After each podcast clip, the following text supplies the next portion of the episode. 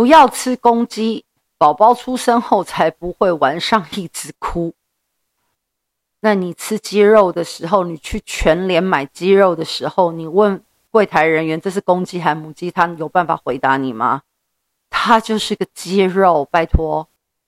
宝宝出生之后会不会晚上爱哭？这跟宝宝的生理结构还有适应能力有很大的关系的。